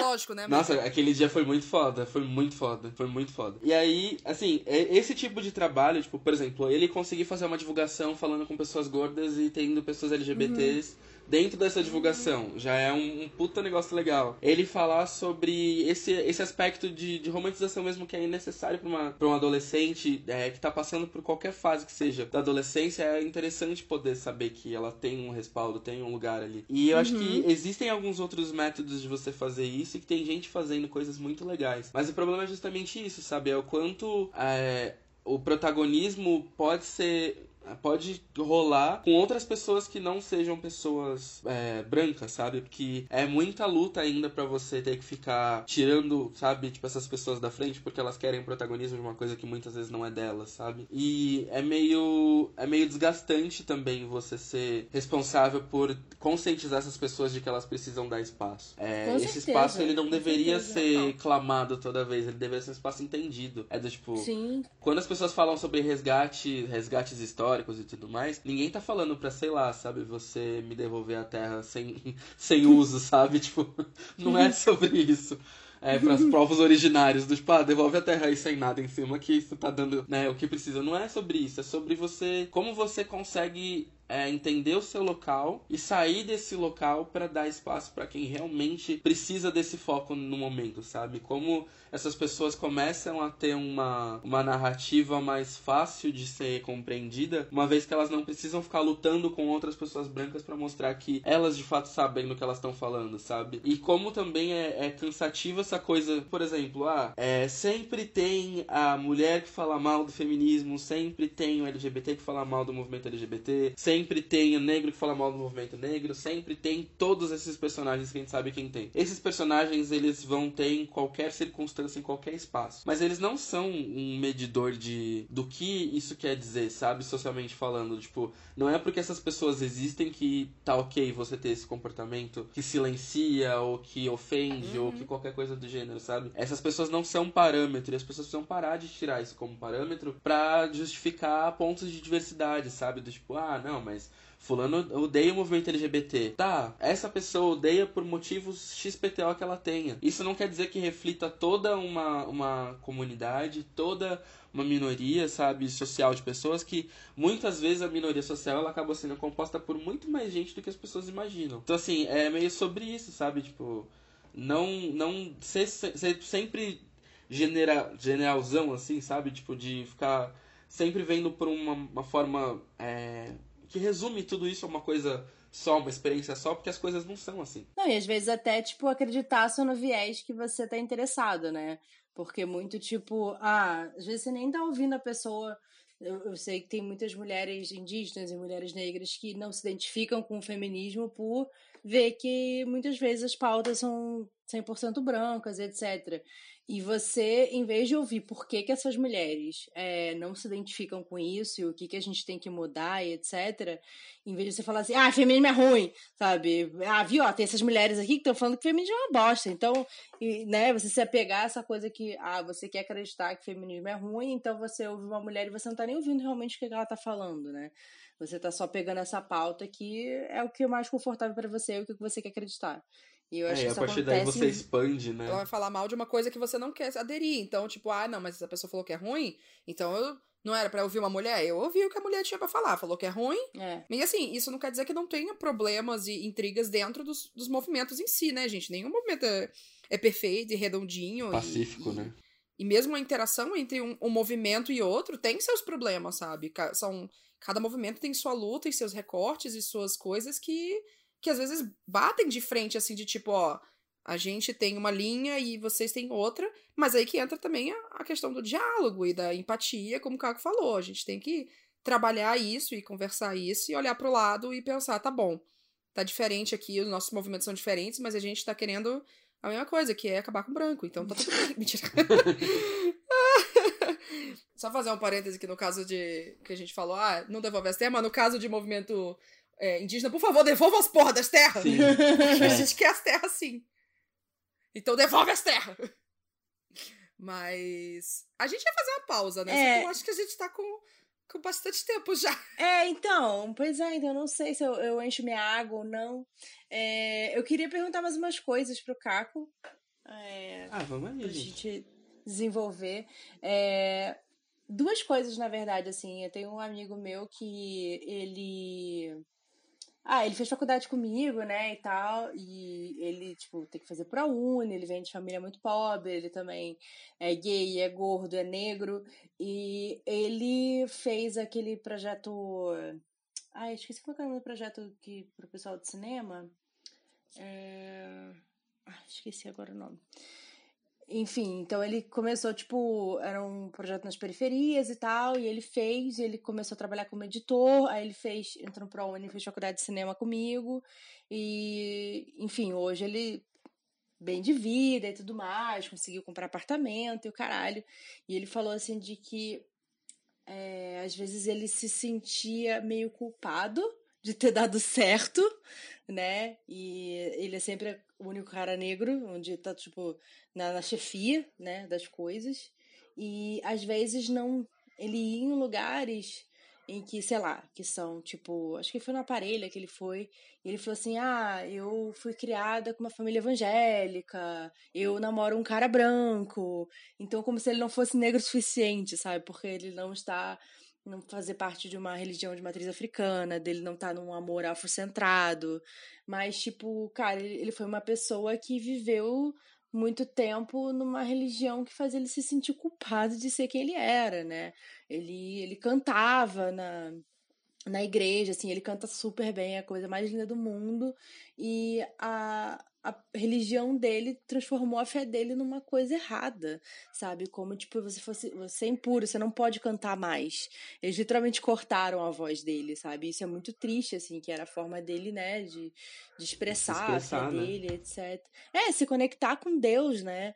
E, tipo, falaram: não, agora você não é bom o suficiente. Tipo, Deus não quer mais te ouvir, né? E então, assim, essas merdas todas felizmente ele está na terapia, é, mas que, tipo, ele continua, né, tendo a fé dele e tal, mas mudou de igreja, graças a Deus. Mas essas coisas, assim, tipo, uma culpa de ter se dado bem na vida e, e também exatamente por isso não se sentir mais, pô, eu não sou mais um negro pobre, eu não sou mais, sei lá, tipo, eu devia, eu devia ser, eu devia, né, estar fazendo uma coisa X, né? Não sei se é uma coisa que você sente em algum aspecto. Nossa, pra mim rolou super isso, assim, tipo. É, primeiro que assim, né? É, quando você tem algum tipo de destaque dentro da profissão, ou quando você começa a crescer profissionalmente de alguma forma, é uma coisa que ninguém te ensina meio que como, como é, né? Tipo, o que que acontece. Então, é, eu cheguei em vários momentos que era meio do tipo, tá, beleza, eu cheguei num momento que foi crucial para mim aqui. O que que eu faço? Sabe, como é que eu me posiciono da partir daqui? Sabe? Quem eu devo recorrer, qual é a métrica que eu devo seguir a partir daqui, sabe? Para mim foi muito isso durante um tempo e foi até um rolê que eu levei para terapia, assim, sabe? Do, tipo, eu não sei o que é, como eu vivi a narrativa de ser um menino preto pobre que teve alguns acessos de facilidade na vida, que isso transformou a vida. Chegou um dado momento da minha vida que eu não tinha noção do que era, na verdade. É... Eu não sabia, tipo, não ser triste. Então, assim, todas as narrativas para mim, elas vinham de um ponto de vista onde eu sabia que se eu tivesse me sentindo bem, alguma coisa estava errada. Uhum. Sabe? Então, tipo, alguma coisa tinha que mudar, uhum. eu tinha que prestar mais atenção, porque alguma coisa estava errada. Eu não podia estar tá feliz, eu não podia estar tá acomodado numa situação onde, sei lá, sabe, ah, tá tudo bem. Não, não tá tudo bem. E não pode estar tá tudo bem. Então, para mim, foi muito isso durante um tempo. E quando você tem, por exemplo, eu tive uma formação em colégio particular, faculdade particular, as duas com bolsa, e foram acessos que eu consegui. Mas entre outras pessoas pretas rolava muito de tipo, ah, né? Eu era o, o. já fui chamado de óleo, né? Que é o conceito que é mais difundido nos Estados Unidos, uhum. que é a pessoa Sim. preta de alma branca. Já fui uhum. chamado uhum. disso já em alguns lugares, as pessoas não reconhecerem e não respeitarem a pessoa que eu era por achar que, tipo, ah, o fato de eu ter tido acesso a alguns espaços, ou talvez por não falar XPTO coisas, ou não ser de tal tal jeito, me colocava de uma forma diferente. E isso eu acho que é uma das coisas que mais incomoda quando você tá tentando viver em sociedade e, e entender o seu espaço, sabe? Porque chega uma hora que você sente que você não tem espaço nenhum. Que todo o seu uhum. espaço ele foi tomado porque você fez a escolha de lutar por você mesmo, sabe? É meio uhum. uma coisa foda, uhum. assim, de, de egoísmo também nisso, que faz você pensar do, sei lá, sabe? Ah, eu fiz bem em correr atrás do que é meu, eu fiz bem em, em lutar por uma boa educação, sabe? Porque isso me afastou das pessoas, isso fez com que as pessoas não me entendessem, não me respeitassem, ou duvidassem do que eu sou enquanto pessoa, porque, ah, eu represento X coisas, sabe? Eu acho que isso é um ponto muito relevante, assim, para a vivência de, de pessoas diversas quando elas chegam em espaços, né, que são reconhecidos, porque esse reconhecimento, ele ajuda a gente até aonde, sabe? E por quê, muitas vezes. Não, se torna até mais uma, uma coisa para se separar, né? Para se diferenciar e você não... Mais um... É. Um portão, é mais uma né, camada de, de, exclusão, sabe? É mais uma camada de insatisfação que as pessoas vão olhar para você e vão querer, tipo, transpor em você uma coisa que não faz sentido às vezes, sabe? É, é meio triste isso, porque é, o que eu falei sobre o potencial da gente se unir e poder fazer por isso, sabe? O mercado, ele é tão escroto, capitalista e tudo mais que a gente pode dizer aqui, que ele não faz com que as pessoas, de fato, elas queiram se ajudar e celebrem as vitórias uma das outras. Ele faz com que as pessoas se sintam ameaçadas de perder os espaços que elas têm. E aí elas faz, que, faz com que, ao invés disso, elas comecem a correr atrás do tipo, ah não, fulano não pode estar melhor do que eu. Fulano não pode, estar mais é, bem sucedido do que eu, não pode crescer mais do que eu, não pode fazer os cursos que eu quero fazer, o intercâmbio que eu quero fazer, porque é o espaço que eu tô perdendo, entendeu? Se fulano tá ganhando, eu tô perdendo. E não é sobre isso, sabe? Tipo, a gente não tá no mundo para competir sobre quem tá conseguindo mais ou conseguindo menos, e sim sobre como as coisas estão acontecendo. Lógico que existe uma desigualdade fodida no mundo, mas que muitas vezes não cabe a gente também questionar os espaços que essas pessoas que também estão batalhando estão conseguindo, sabe? A gente tem que odiar os ricos, milionários, pessoas que têm dinheiro e detêm um poder de uma forma grotesca, sabe? E não necessariamente falar mal de quem tá aí lutando e, e fazendo por onde, que a gente sabe que, cara, existe um empenho, existe uma força que a pessoa se conduz até isso, e assim, é foda. É, eu vi muito a Gabi de Pretas falando um pouco sobre isso, assim, sobre essa solidão de, sei lá, ser uma mulher negra bem sucedida e não ver ninguém em volta dela que nem ela. Tentar fazer o melhor para trazer outras pessoas para perto dela, de pessoas como ela, mas também tem uma cobrança, assim, sabe? Tipo, Pô, você ah, agora você tá aí em Cancún, né? De boa, blogueirinha, não sei o que lá, fora-se os outros. Então, assim, você como uma, uma pessoa racializada, você sempre tem que ser a pessoa que está fazendo o seu melhor para melhorar a vida de todo mundo.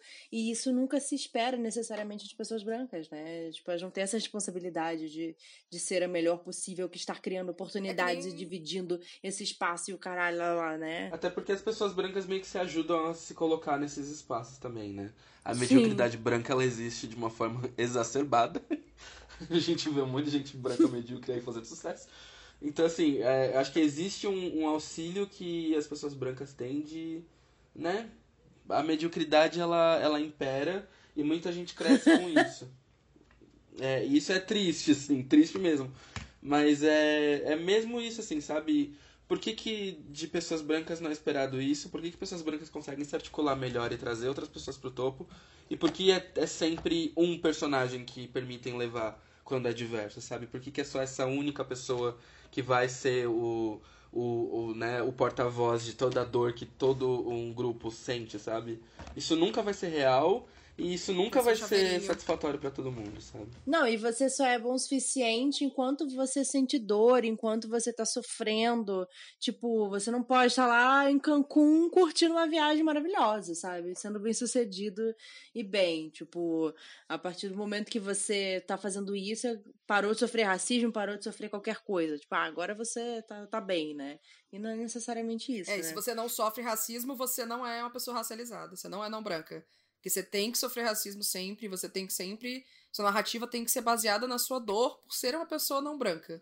Senão, não existe. E aí eu acho que isso pega no ponto de também que o, o Caco falou, do, tipo, o Vitor contar histórias de pessoas gays, pessoas gordas, enfim, só, tipo, sendo felizes e, e, e se apaixonando e tal, é isso, assim, a, a, não é só ocupar o espaço, quer que seja esse espaço já normal e que a gente lógico que é uma questão muito foda e é uma questão que sempre vai ser importante pra gente ter um espaço e se sentir confortável com outras pessoas iguais a nós no, mesmo ambiente, mas só quer existir, sabe? Deixa em paz para poder curtir a viagem. Às vezes vai falar sobre o racismo que passou, a desigualdade que rolou, como essas discussões como a gente está tendo aqui. Às vezes a gente precisa falar disso. A gente vai sempre ter que continuar falando disso, porque nunca vai ser algo garantido. Mas às vezes a gente só vai falar de outras coisas. Mas o fato de você ter pessoas, sei lá, pessoas não brancas falando sobre tal assunto, não só falando sobre a vivência da pessoa não branca, é importante também, sabe? Não é só, ah, você é uma pessoa negra, você tem que falar só sobre ser uma pessoa negra. Não, sabe? Às vezes você quer falar sobre ser sobre vinho. Eu tenho um exemplo maravilhoso. é isso, eu quero falar sobre como eu sinto not eu sinto notas de carvalho no meu vinho. É isso, sabe? Mas você ter uma pessoa não branco ocupando um espaço em que você não fica, nossa, ai, é, não é, é uma pessoa negra, né? É uma pessoa não branca. Uau! Nunca pensei que você poderia falar sobre isso. É porque É tipo, o que uma pessoa negra não, acha né? sobre vinho? Tipo, não, é tipo, é só uma pessoa tomando vinho, né? Exatamente, é tipo, ah, você dentro dos seus recortes, você acha que tomar vinho é o quê? Não, gente, é só tomar vinho. É, e, e, tem um exemplo maravilhoso para isso também. É, se você for para prestar atenção, quando você vai ver a lista de, de youtubers, eu me incluo nisso, porque também sou um, é, todos os youtubers é, negros, de alguma forma, o conteúdo deles tem alguma coisa sobre questões raciais. Seja consciência negra, seja falando sobre racismo, seja falando sobre o racismo que passou, ou qualquer subvertente que ele vá fazer, ele vai esbarrar em alguma questão racista que ele vai ter que passar e falar sobre isso. Então, assim, você vê que muitos conteúdos negros, eles passam muitas vezes mais tempo falando sobre essas questões do que de fato falando sobre questões que são mais interessantes para eles. E por que, que isso não é esperado de, de pessoas brancas, sabe? Por que, que pessoas brancas não têm esse tipo de, de narrativa acontecendo, sabe? As pessoas podem virar e falar sobre o que elas bem entenderem, a hora que elas bem entenderem, que ninguém vai virar e falar, é, mas fulano não falou sobre isso né? Fulano não deu a luz que a gente estava esperando sobre o assunto, sabe? Primeiro, é, isso eu acho que é muito errado, sabe? A gente não tem que ficar condicionado a falar das mesmas coisas sempre, a gente não tem que ocupar os mesmos lugares sempre. Os lugares estão aí para serem ocupados e são lugares distintos, sabe? Não é tipo um recorte do que você espera que uma pessoa assim faça, sabe? Tipo, Sim. Senão você total. condiciona essas pessoas a novos espaços que não fazem sentido. Não, e acho que também você cria uma imagem caricata das pessoas, né? E aí você imagina que ela é um negócio e não uma pessoa, uma coisa. E até, sei lá, a forma como a pessoa vai te contar. Ah, o que, que você acha da situação X? Eu falei, cara, não sei, não é minha vivência, não, não tem nada a ver com isso. Ai, que você acha da favela lá do não sei o que lá. Sei lá, caralho, não sei, entendeu? Tipo, né, você vira um ícone do, do todas as respostas das pessoas e do que você deveria ser. E se afasta de ser uma pessoa de verdade, né? Se alienar as coisas é uma opção branca, né? Tipo, a gente vê muito isso. É, você Total. poder ser alienado e você poder não falar sobre nada, poder se esquivar das coisas e não esbarrar no que te incomoda, é um privilégio branco enorme, assim. Que não, ninguém vai parar e vai falar, não, você não falou disso. É. Não, e quando até você falar, cara, eu quero falar uma coisa banal, quero falar de maquiagem. A mulher negra vai falar de maquiagem, não tem a caralha da base da cor dela. Porque ela é negra, ela é retinta, sabe? Então, tipo, tudo acaba esbarrando, né? Tudo você tem que falar, porra, não, desculpa, não posso fazer aqui porque eu preciso importar Fenty Beauty, que é caríssima, que daí tem o tom na minha pele, sabe? Então, tudo, querendo ou não, né? É, não pode ser só falar de que você tá afim. É, você tem, sempre tem que pular em algum assuntinho, é foda. Não, e aí também a pessoa vai e chega e fala: Ai, mas você só fala disso, né? Ai, no estudo você tem que falar disso, né? Ai, falou de maquiagem, tem que falar sobre ser negra na maquiagem. Falo, amada, mas, sabe, não tem como. Que eu não, não fale, não existe, coisas, né? sabe? Né? É, tipo, não é, uma não é excludente da outra. Mas. Ai, gente, que alívio falar sobre essas coisas. É bom, mas assim, às vezes é ruim porque eu fico pensando, tipo, tá, o que, que as pessoas que deveriam fazer alguma coisa, sabe, vão escutar disso, assim. Eu acho que é isso que cansa um pouco da, da militância sempre, é meio isso, assim, sabe? É do que que isso vai acontecer, sabe? Do Sim, que que eu vou ver gerado a partir disso, sabe? Até mesmo é, é, eu coloco todas as militâncias, não só a militância negra, LGBT, nem nada. É, principalmente, por exemplo, na questão de feminicídio, na questão de estupro e violência à mulher. É, esse tipo de coisa, assim, é meio foda, sabe? Porque é meio falando sobre coisas básicas, mas que a gente tem que reforçar o tempo todo, porque, cara, se não reforçar o tempo todo, o índice de pessoas mortas aumenta, sabe? E é, é meio uhum. desesperador você ver que, é, às vezes, pregar para pessoas que não vão conseguir traduzir isso de uma forma que traga algum benefício pra gente, sabe?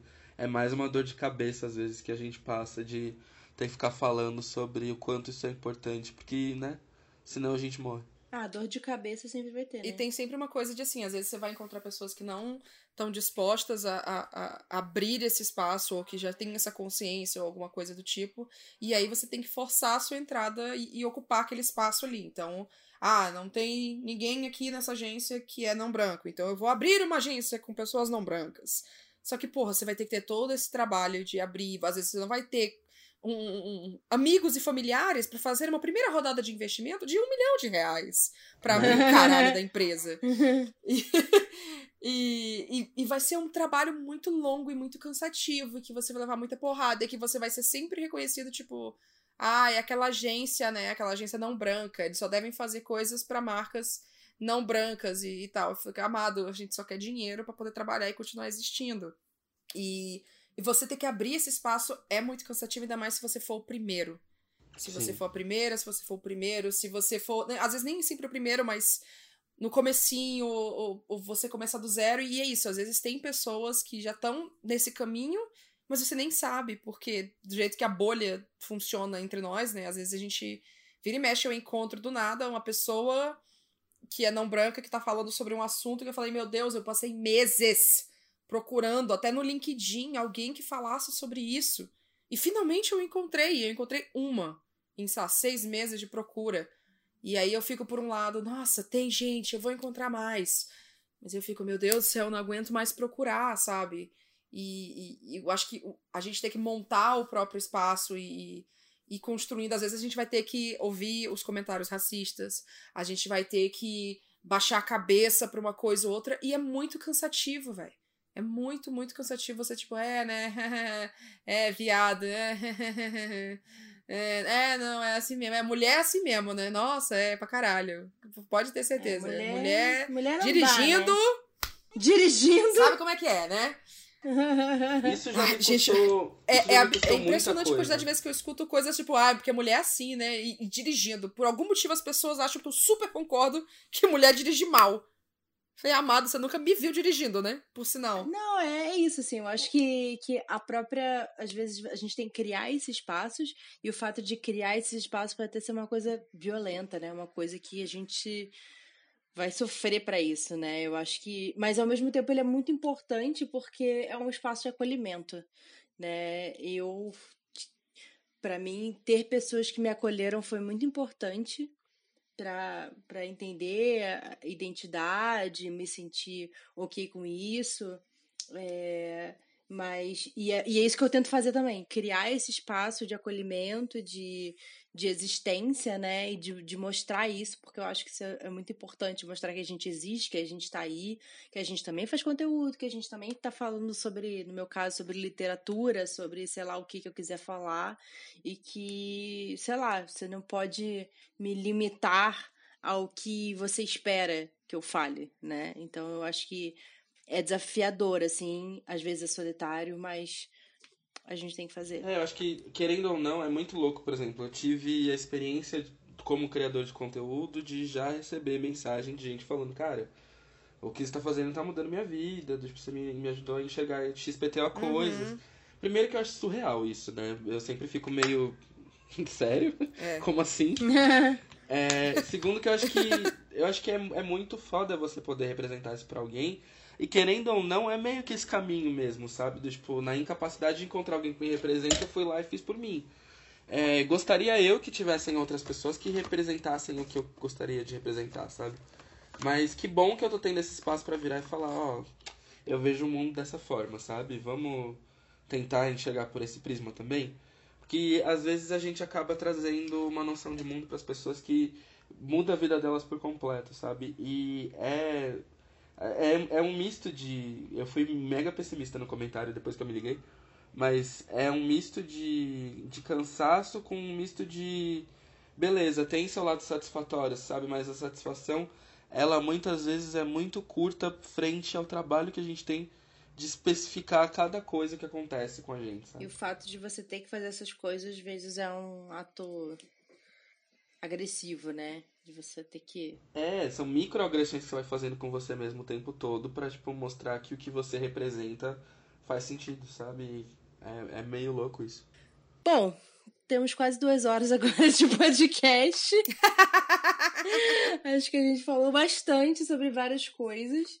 É... Bru, você quer. Eu acho que a gente, a gente falou tanto que nem precisou de pausa. Nem precisou de pausa. Porque tava indo tão bem. É, nem paramos. Nem precisamos fazer uma paradinha. Isso. assim que é gente, bom. foi, foi realmente muito bom. Ai, que bom! Fico muito feliz. muito feliz. Caco, fala um pouquinho sobre POC de Cultura, sobre vocês, sobre o catarse de vocês, podcast pra quem não conhece.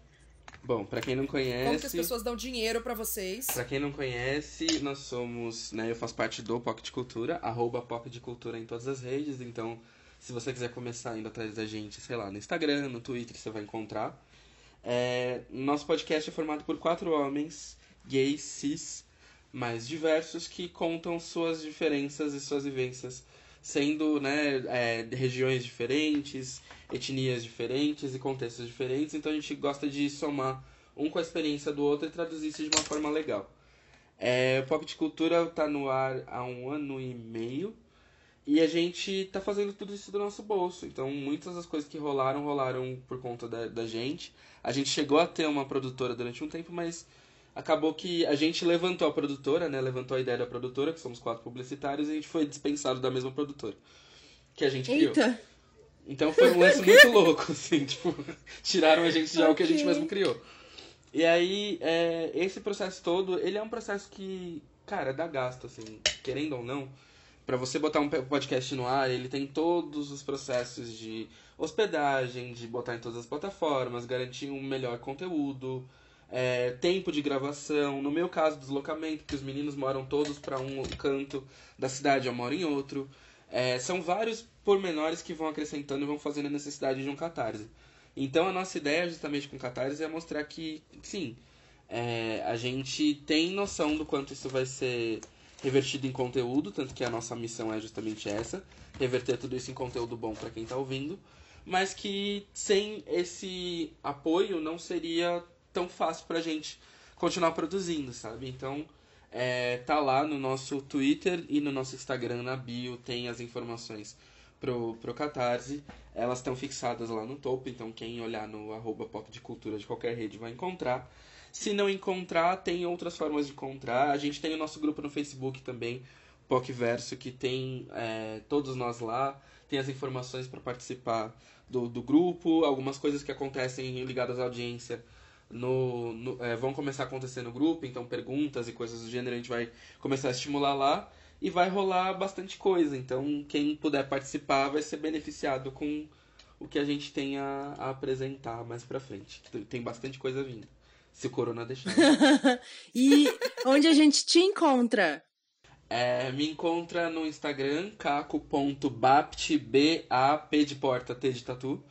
Ou no, Insta no Twitter por cacobapt sem ponto. Mas se você jogar Paquita Preta no Twitter, você me encontra lá, firme e forte, falando umas baboseiras diariamente. Ai, eu amei. Eu tô indo, eu tô indo esse ano pro meu, acho que 11 ou 12 ano de Twitter. Ou seja, Ano de ca- carreira no Ah, Twitter. eu fiz. é, é, só, é só a nata do chorume, gente. Vem comigo. Ah, eu sempre falo, o Twitter é meu relacionamento mais longo da minha vida. É o Twitter, Grey's Anatomy e minha conta da Netflix. Eu nunca tive um relacionamento tão grande. Nossa, é, eu, eu me arrisco a dizer que, tirando o meu namoro, são todos os mesmos relacionamentos. Inclusive, já fugi do abusivo que foi Grey's Anatomy. que esse relacionamento eu não, eu não vou A atrás Net- mais. A Netflix também é abusiva pra mim, viu? Porque eu comecei aquela porra, era R$12,90. E agora já tá 47 reais, pelo amor de Deus. Caralho, é realmente abusivo isso. Eu tô, eu tô esperando o momento que a Netflix vai vir fazer conchinha em mim enquanto eu assisto alguma coisa. Porque só isso pra justificar o valor. Maíra, a Hum. gente vai encontrar Caco em todas as coisas, todos os links vão estar aqui na descrição, mas onde que as pessoas encontram o Wine About It? Ah, no Twitter e no Instagram, arroba WhateAboutItCast. E no Catarse, se vocês quiserem apoiar a gente, ter episódios exclusivos, trechos a mais dos episódios que a gente fica falando bobagem, que é o Momento Ressaca, é no catarse.me, arroba WhineAboutIt. É, a gente Arroba agradece- não, gay. Ai, amiga, eu já bebi uma garrafa inteira de vinho. Isso aqui é o quê, caralho? Eu também bebi, porra, e tu tá falando arroba é barra? Eu nem ouvi eu falando arroba. É assim que a gente grava. Barra Wine About It Cast. E aí, é tudo. Não é cast, amiga. Ai, edita, edita. Digão, se vira aí pra editar. Não. Tudo bem, passou. Caco, muito, muito obrigada por ter participado, conversado com a gente. Foi maravilhoso. Eu que assim, agradeço, é, gente, de verdade. Muito Ai, obrigada. que bom, Volte muito sempre, feliz. literalmente. Sim. E que a gente possa se ver depois de coronavírus. É, por favor, uma versão ao vivo disso pra gente bater papo e tomar um vinho. Isso! Sim, Quero. tomar um vinho todo mundo junto e brindar pra valer com todo mundo. Isso. Um carnaval Foi ótima sua 2.0. participação, Caco. Muito obrigada. Eu que agradeço, gente. A gente se encontra pós-coronavírus. E é isso, gente. Muito obrigada quem ouviu até agora esse longo episódio, mas tudo de bom. É... E é isso, gente. Até o próximo brinde. Até o próximo. Um brinde. Até o próximo vídeo.